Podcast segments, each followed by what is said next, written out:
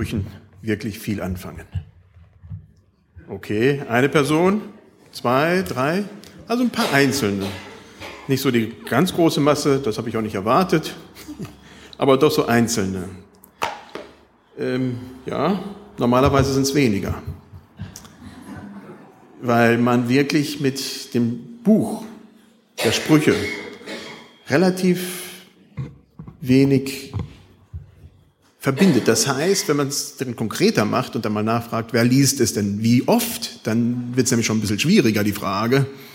Äh, dann ist das wahrscheinlich gar nicht mehr so oft. Aber doch kennen wir alle irgendwo Sprüche davon. Der Apfel fällt nicht weit vom Stamm. Was man sät, das wird man ernten. Wer anderen eine Grube gräbt, fällt selbst hinein. Also das kam nicht alles unbedingt jetzt aus Sprüche, aber das sind Sprüche, die zumindest in unserer äh, Kultur verankert sind und viele davon kommen aus diesem Buch der Sprüche. Haben sie uns etwas zu sagen, diese Sprüche? Dieses Buch, das Buch der Sprüche, ist eine Sammlung von sieben Sammlungen von Sprüchen mit insgesamt 930 Sprüchen. Hauptsächlich von Salomo geschrieben, aber dann ist da auch noch eins von Agua und eins von Lemuel, jeweils ein Kapitel. In alten Tagen war Salomo der weiseste und größte unter den Menschen. So steht es da. Nach ihm ist nur noch Jesus Christus über Salomo gestellt. Das muss man sich mal auf der Zunge zergehen lassen. Also wenn man von Salomo spricht, dann war das nicht nur irgendjemand. Trotzdem ist Sprüche ein Buch, das man nicht so wirklich viel liest, nicht so wirklich oft in die Hand nimmt. Man guckt dann schon eher ins Neue Testament oder in die Psalmen oder sonst wohin oder ja, erste fünf Bücher Mose. Das Buch Sprüche vermittelt menschliche Auswertungen des Verhaltens. Was passiert, wenn man dies macht? Was passiert, wenn man jenes macht? Und es enthält viele Weisheiten. Aber es enthält nicht wirklich Ewigkeitswerte. Und da stolpern manche drüber. Sprüche drückt bleibende Wahrheiten aus, die in vielen Situationen zutreffen. Es sind weise Worte. Wir finden darin Richtlinien, wie es gut ist, vor Gott und den Menschen zu leben. Hat so etwas Platz in deinem Leben? In meinem Leben? Also Jesus kommt zumindest darin nicht vor. Es gibt circa 60 direkte Zitate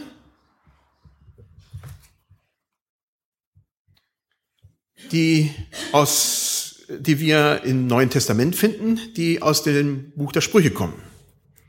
Ich habe mal ein paar rausgegriffen, Sprüche 3, Vers 11 bis 12, da steht, mein Sohn, verwirf die Zucht des Herrn nicht und sei nicht ungeduldig, wenn er dich zurechtweist. Denn wen der Herr liebt, den weist er zurecht und hat doch Wohlgefallen an ihm, wie ein Vater am Sohn. Das steht dann in Hebräer 12, 5 bis 6. Mein Sohn, achte nicht gering die Erziehung des Herrn und verzage nicht, wenn du von ihm gestraft wirst, denn wenn, wen der Herr lieb hat, den züchtigt er und erschlägt jeden Sohn, den er annimmt. Das ist ein Zitat, fast Sprüche, also in der damaligen Zeit waren es Zitate. Heute nehmen wir das ja mit äh, Zitaten und wortwörtlichen Übernahmen genauer, als es damals so üblich war. Oder Sprüche 3, Vers 34. Da steht, er wird der Spötter spotten, aber den Demütigen wird er Gnade geben. Und in 1. Petrus 5, Vers 5, denn Gott widersteht den Hochmütigen, den Demütigen gibt er Gnade. Oder Sprüche 25, 21 bis 22 steht, hungert deinen Feind, so speise ihn mit Brot, dürstet ihn, so tränke ihn mit Wasser, denn du wirst feurige Kohlen auf sein Haupt häufen und der Herr wird dir's vergelten in Römer 12, 20. Wenn deinen Feind hungert, gib ihm zu essen. Dürstet ihn, gib ihm zu trinken. Wenn du das tust, so wirst du feurige Kohlen auf sein Haupt sammeln. Also man sieht, im Neuen Testament finden wir sehr wohl, dass dieses Buch benutzt wurde, dass es wertvoll war, dass die Weisheiten, die da drin enthalten sind, auch genutzt wurden im praktischen Leben der Gemeinde.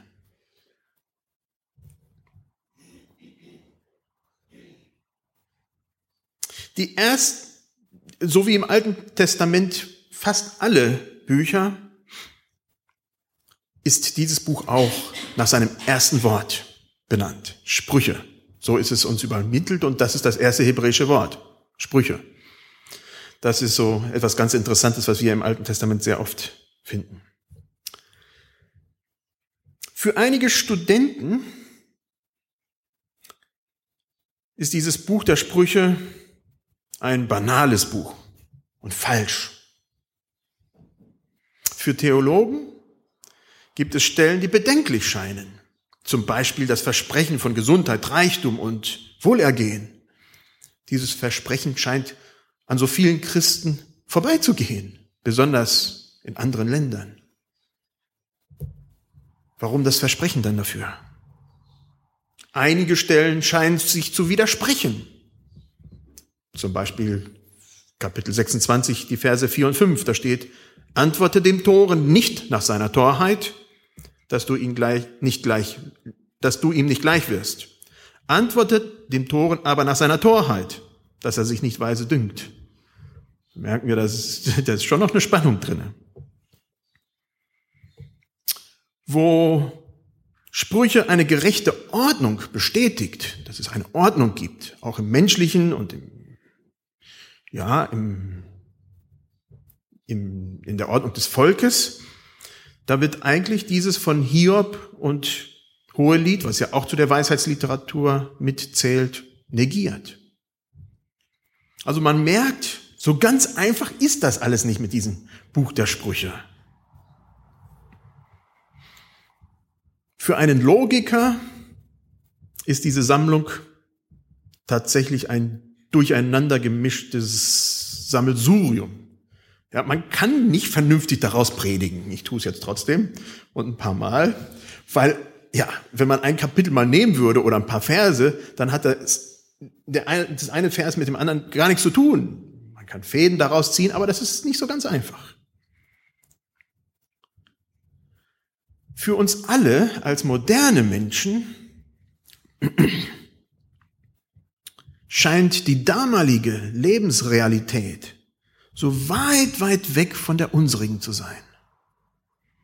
Hohe Werte, die vermittelt werden in Sprüche, ist hohes Alter und Tradition. In unserer Kultur gilt jung sein und ständiger Wechsel. Also man merkt, ja, das ist alles nicht so ganz einfach. Sprüche ermahnt zum Beispiel die Eltern, den Stock als Strafe für Kinder nicht zu sparen. Wohlgemerkt, die einzige Stelle in der Bibel, wo es dann nimmt und dann wird es zitiert, also in, im Buch der Sprüche. Unser Staat stellt dieses unter Strafe. Also es ist schon ein Spagat. Somit scheint das Buch Salomos, dieses, dieses Sprüche Salomos, für viele Christen entweder irrelevant oder unwichtig. Wenn Jesus größer als Salomo war und ist, warum sollen wir uns mit Salomo beschäftigen? Und wenn Salomo so klug war, warum ist er so dumm gestorben? Er hatte so viele Frauen und die haben ihn abgelenkt. Hätte er sich bloß an seine Sprüche gehalten, dann wäre das nicht passiert.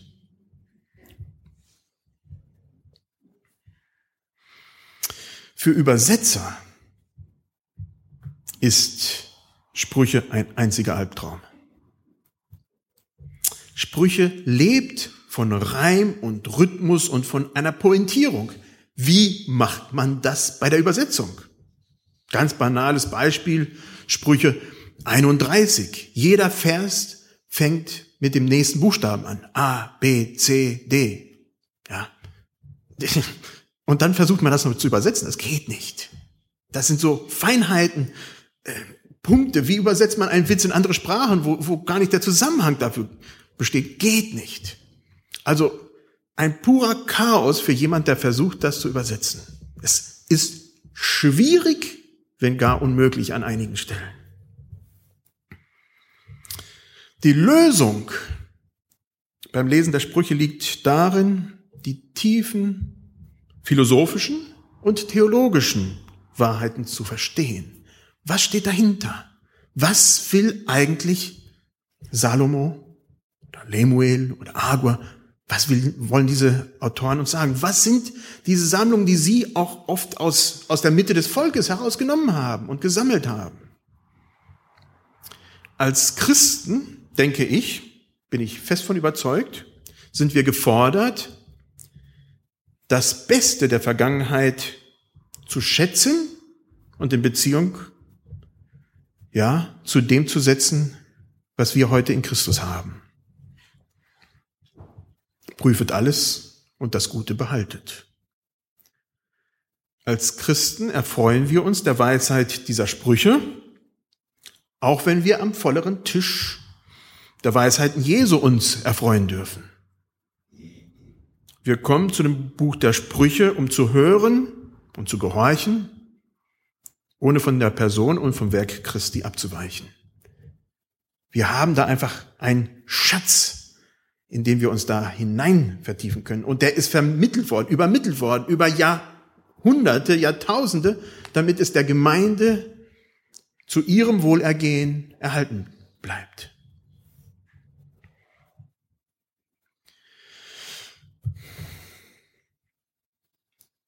Ein Wort, was sehr, sehr interessant im Buch der Sprüche ist, ist das Wort Weisheit. Man kennt es bei der feministischen Bewegung, ist das sehr stark rausgekommen unter Sophia. Sophia ist das griechische Wort von Weisheit. Weisheit ist generell eine bestimmte Art und Weise des Nachsinnens über die Realität die einen dazu befähigt, das anzustreben und zu verfolgen, was gut ist im Leben. Weisheit hat auch ein bisschen mit Alter zu tun, aber nicht nur. Es gibt auch ältere Leute, die unweise sind. Aber es hat schon was damit zu tun, dass man darüber sinniert und das verarbeitet, was man erlebt hat und daraus Schlüsse zieht und dass das besser wird. Durch die Weisheit offenbart Gott Werte für das Leben und zeigt, wie man sie erlangt. Das heißt, Gott schenkt den Menschen einen Verstand und auch Weisheit, damit wir es benutzen. Aber bei Sprüche wird es besonders benutzt. Da ist, das, diese Weisheit doch noch ein bisschen anders. Besonders in den ersten Kapiteln findet man eine starke Personifizierung des Wortes Weisheit. Da das hebräische Wort weiblich ist, hat man geguckt, was könnte in Deutsch passen und so ist man zu diesem Wort Weisheit gekommen. Weisheit wird als Frau dargestellt. Als Predigerin der Umkehr, als Prophetin. Frau Weisheit übermittelt Gottes Weisheit den Menschen. Sie ist näher zu Gott als zu den Menschen, aber sie hat Kontakt zu den Menschen. Weisheit personifiziert Salomos inspirierte Weisheit. Das, was er so als Weise, was ihn als Weise ausgemacht hat. Weisheit und der Vater, Adonai oder Yahweh, je nachdem, wie man es aussprechen will. Die Hebräer sagen Adonai, wenn da Yahweh steht. Die stehen in gleichen Maßen da in Sprüche. Sie, widerspre sie widersprechen sich nicht. Die frühe Kirche ab circa 125 nach Christus hat Weisheit dann mit Jesus Christus gleichgesetzt. Nun aber nehme ich die ersten sieben Verse, der Einstieg. Ich werde nur einen Einstieg da hineingeben können, mehr nicht. Da steht, dies sind die Sprüche Salomos, des Sohnes Davids, des Königs von Israel, um zu lernen Weisheit und Zucht und zu verstehen verständige Rede, dass man annehme Zucht, die da klug macht, Gerechtigkeit, Recht und Redlichkeit, dass die Unverständigen klug werden und die Jünglinge vernünftig und besonnen. Wer weise ist, der höre zu und wachse an Weisheit und, und wer verständig ist, der lasse sich raten, dass er verstehe Sprüche und Gleichnisse, die Worte der Weisen und ihre Rätsel. Die Furcht des Herrn ist der Anfang der Erkenntnis. Die Toren verachten Weisheit und Zucht. Die Sprüche Salomos sind vor allem für junge Leute geschrieben. Und ich denke vor allem wahrscheinlich in unserer Kultur lesen es gerade junge Leute nicht.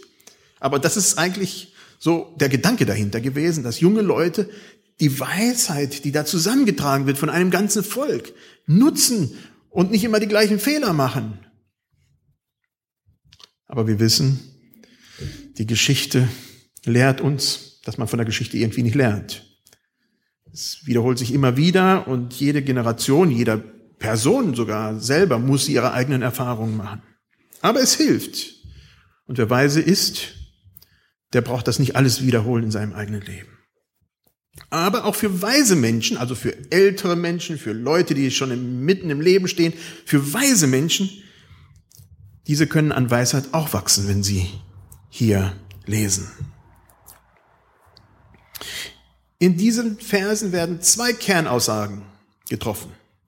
Zum einen geht es darum, Weisheit, Zucht und verständige Rede zu lernen. Man kann lernen, weise zu sein. Das heißt intellektuell, dass man das verarbeitet und dann auch umsetzt. Dass man hört, was ist gut, was, ja, was ist richtiger Umgang?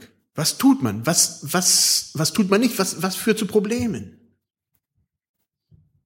Wie ich schon erwähnte, Salomo schlussendlich hat sich seinen vielen Frauen hingegeben und das war ihm schon zur Warnung gesagt worden. Wenn er das tut, dann werden diese Frauen ihn zu anderen Göttern verführen. Und genau das ist geschehen.